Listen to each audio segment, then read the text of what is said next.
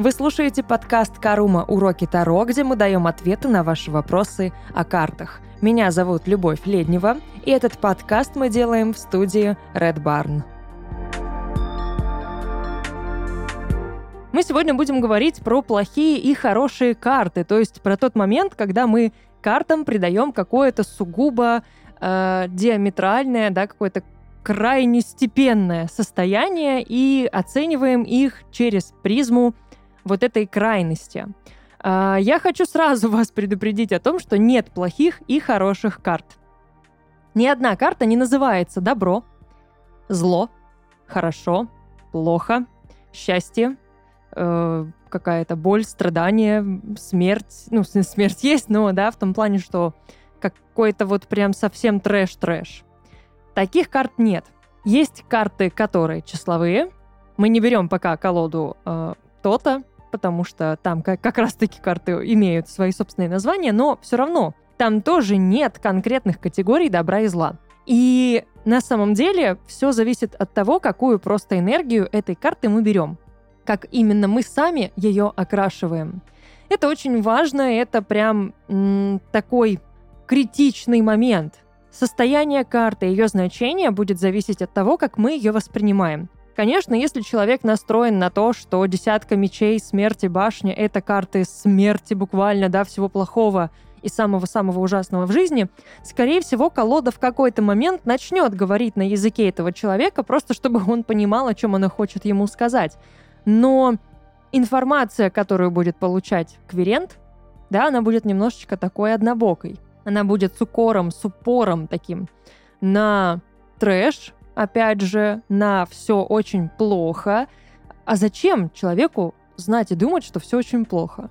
Наша задача не в том, чтобы ухудшить, да, усугубить положение кверента. Наша задача вывести его из тьмы и дать ему, ну, какое-то адекватное направление – Поэтому сегодня я взяла в пример несколько, ну, таких очевидно, как бы, да, положительных и очевидно погранично негативных традиционно карт и попытаюсь вам рассказать о том, что у каждой карты есть, ну, две стороны. У медали две стороны. И точно так же можно делать со всеми, со всеми картами в колоде, особенно с нейтральными. Потому что на самом-то деле все карты в колоде нейтральные энергия абсолютно нейтральна. У нее нет плюса или минуса.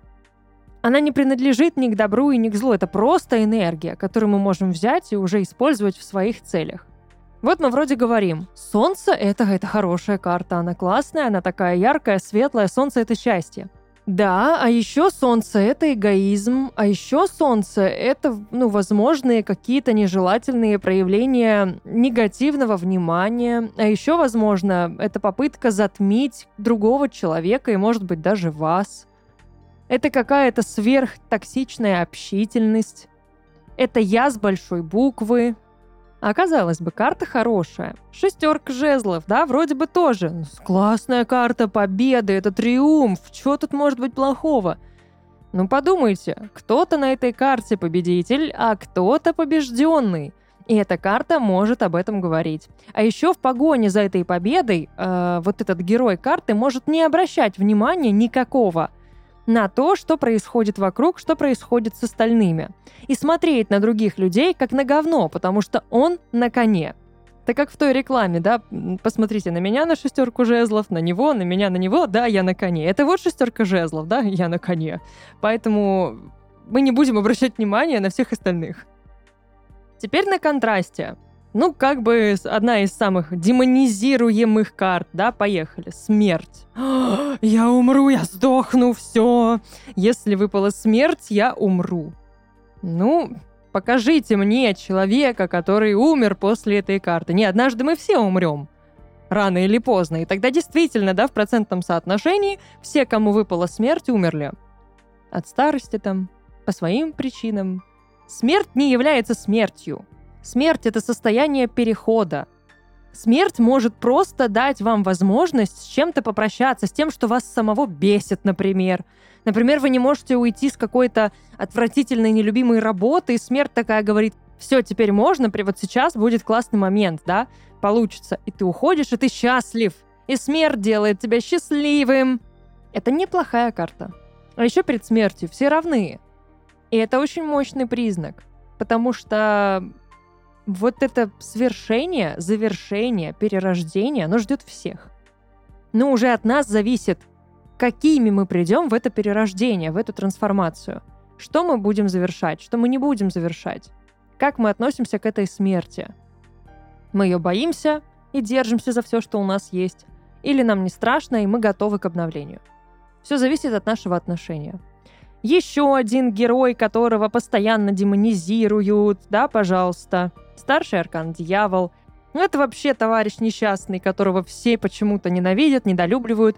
И если мы смотрим на какие-то сочетания где-то в интернете ищем карт Таро, то где бы ни был дьявол, там все просто идет э, по одному месту, все очень плохо, и какие-то сочетания отвратительнейшие рождаются. Но а что на самом деле плохого в дьяволе?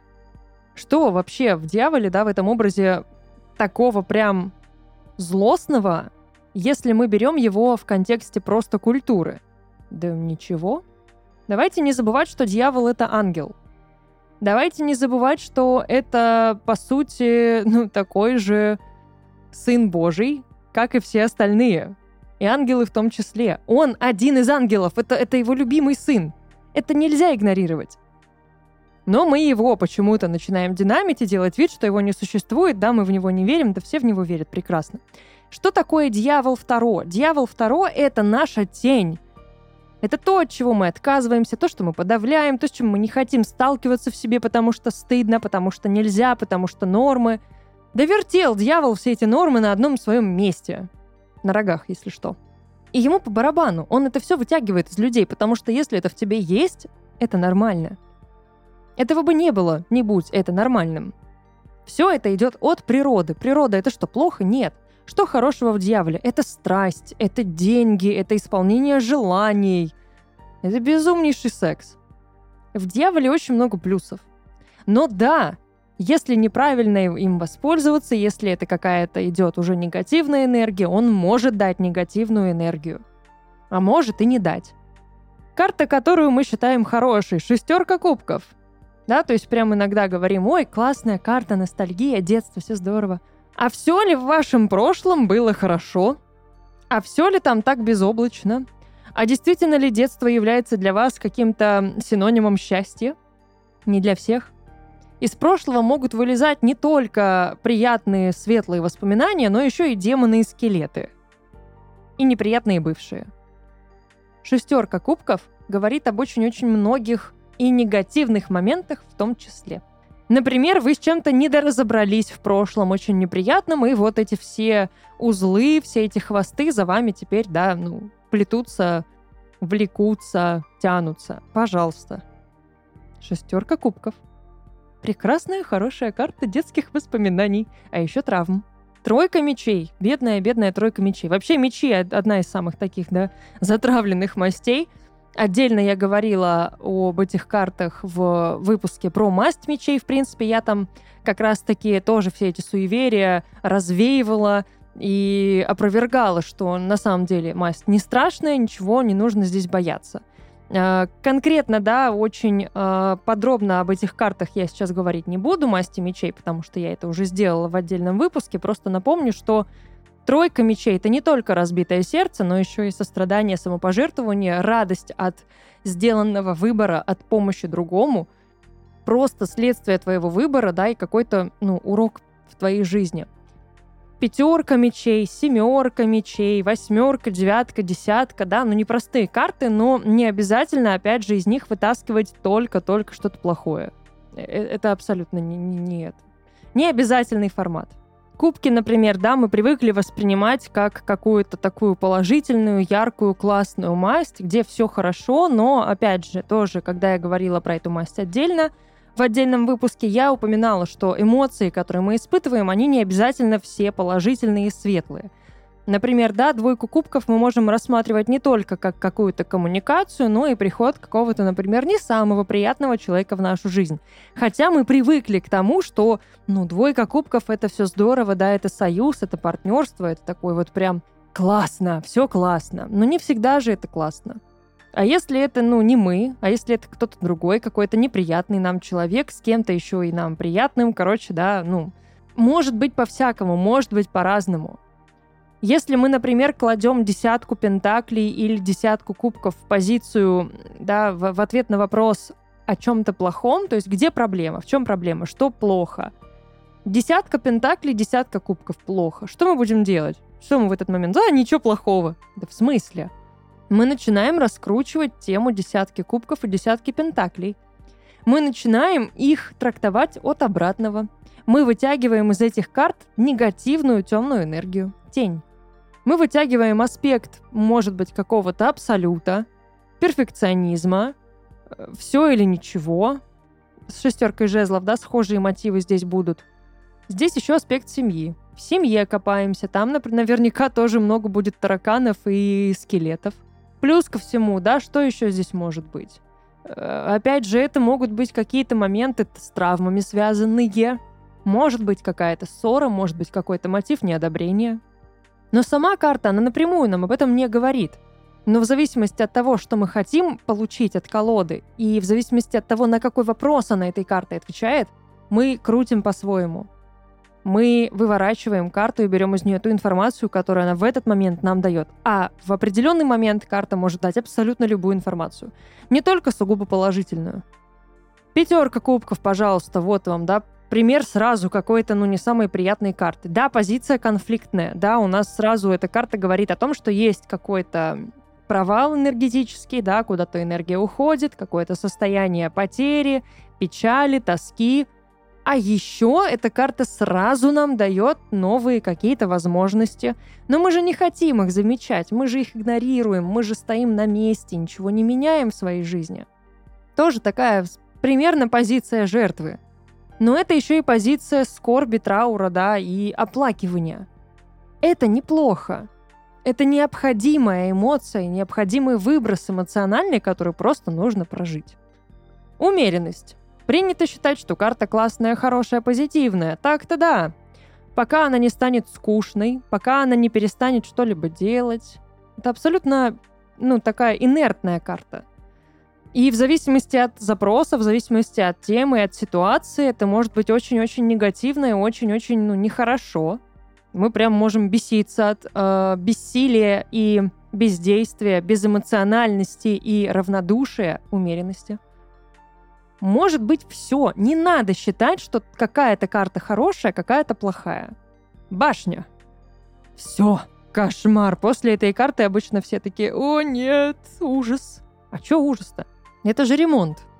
Понятно, что мы никогда к этому не готовы, он никогда не заканчивается, это всегда тяжело, это и, затраты, и денежные, и нервные, и, и э, с людьми можно поругаться, и больше никогда не помириться, и развестись, и все прочее. Но это ремонт. Это обновление, это переход на новый уровень.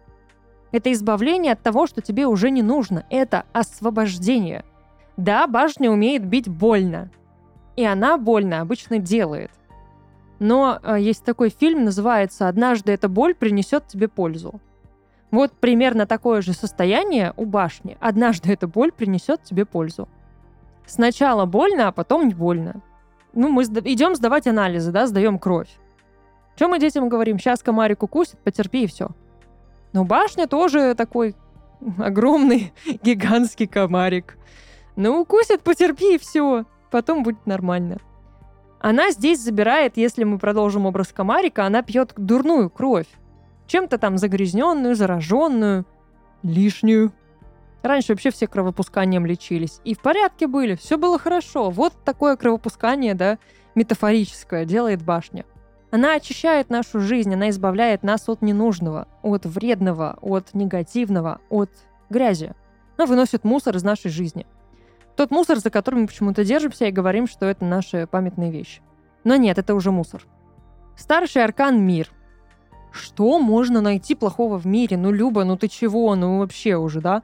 Сейчас вообще демонизируешь всю колоду и скажешь, что все плохо, а сама призывала этого не делать.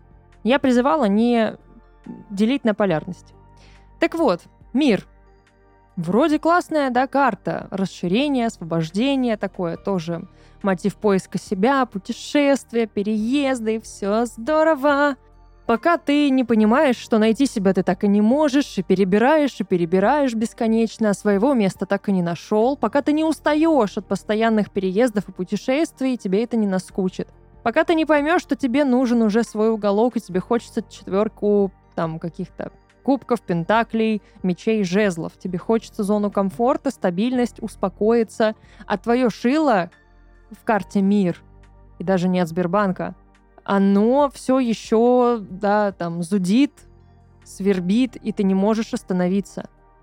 Когда ты хотел бы передохнуть, а мир все равно толкает тебя на какие-то постоянные свершения, на раз за разом новые уровни, раз за разом на новые достижения. Потому что это расширение, это масштабирование. А ты, может быть, к этому еще не готов, тебе страшно. А тебе говорят «надо». Пятерка пентаклей – да, говорим, ну, плохая, неприятная карта, денег не будет, все потратили, все ужас, плохо. С кем-то, может, даже еще поругались. Тупик, отвратительное состояние. С одной стороны, да, а с другой стороны, ты понимаешь, как расставлять приоритеты, ты понимаешь и видишь новые возможности, если хочешь их видеть, если ты к этому готов и открыт. Если нет, ну, ты действительно, да, останешься на плохой позиции пятерки пентаклей.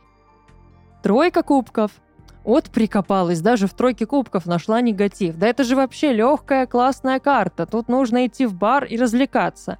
Да, потом, пока ты поразвлекаешься, ты можешь совершить какую-нибудь ошибку. Ты можешь перепить, ты можешь с кем-то не с тем связаться, ты можешь кого-то не того впустить в свои отношения. Ты можешь слишком ярко эмоционировать на какой-то теме, почве и все прочем. Тройка кубков легкая и прикольная до тех пор, пока мы остаемся в сознании и контролируем происходящее. А потом она может превратиться в какое-то истероидное нечто. Пятерка жезлов. Ну, неприятная карта. Вот это вот постоянно с кем-то биться, кому-то что-то доказывать. Да, а еще расти. Становиться лучше, чем ты был. Приобретать новый опыт и знания, повышать свой уровень. Это же буквально карта игры, любой игры, в которую мы играем. Мы проходим уровень, побеждаем босса и становимся круче. Мы получаем какие-то достижения, какие-то плюшки, новое снаряжение, золото, там, ману, все прочее. У нас растет здоровье, у нас растет опыт, растет там та же самая мана, выносливость. У нас все более крутое оружие, новые навыки появляются. Не надо смотреть на это однобоко, что это постоянное соперничество. Да, это соперничество, да, это вызов, да, это конкуренция. Но на фоне этой конкуренции мы растем и развиваемся. Четверка жезлов. Ну, приятная же карта, ну, ну, ну что ж не, что не так, что не так? Да то не так. Легкомысленный может быть, слишком. Как и тройка кубков. Это может быть карта, в которой настолько понравится, что уже ничего не захочется другого, и ты продолжаешь лениться, и все это превращается в какую-то просто тотальную прокрастинацию, и, и все. И больше ничего. Десятка жезлов. Неприятная карта. Не-не-не, зачем нам так уставать? Я люблю свою работу. Я люблю свою работу. Я приду сюда в субботу, да? И в воскресенье, и в любые другие праздники, выходные, в любое время дня и ночи. Я не буду уважать свои личные границы, я не буду давать себе отдых. Я умру на этой работе. Я посвящу себя труду. В целом, да, не самое приятное состояние, но это оценка своих сил и возможностей. На самом деле десятка жезлов, как и пятерка жезлов, да, не зря же у нас вот это вот удвоение смысла. Смысла конкуренции и вызова, но здесь мы вызов бросаем самому себе. Мы себя проверяем на возможности и силы. Мы можем на десятке жезлов и освободиться, в том числе сбросить лишний груз. Зависит от того, что мы выберем на этой карте. Я не стала брать всю колоду для того, чтобы ее проанализировать, иначе это был бы очень-очень долгий выпуск. Ну и опять же, да, я не хочу думать за вас. Я хочу подать вам пример для того, чтобы вы дальше уже рассуждали самостоятельно, делали свои выводы, сами взаимодействовали с картами, получали от них свою информацию, не мою. Это то, что я увидела в своей практике, это то, к чему я пришла. Вам тоже предстоит ко многому самостоятельно прийти. И это самое здоровское. Это очень круто, и это, это такой даже приятный и любознательный археологический опыт именно с точки зрения знаков и смыслов карт Таро. Это был подкаст «Карума. Уроки Таро», где мы давали ответы на ваши вопросы о картах. Меня зовут Любовь Леднева, и этот подкаст мы записали в студии Red Barn. Увидимся!